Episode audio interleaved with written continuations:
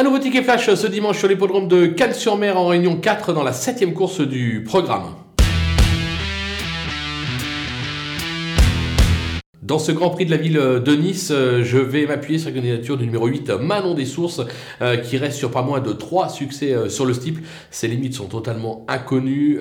elle excelle vraiment dans cette discipline. Et je pense qu'elle peut faire plier notamment l'As Berjou, qui est le double tenant du titre de ce Grand Prix de la ville de Nice. Je ne sais pas si elle sera favorite. Je ne pense pas. Je pense que Berjou sera favori en finale. Raison pour laquelle à 5 contre 1, personnellement, j'achète. On la joue simplement gagnante.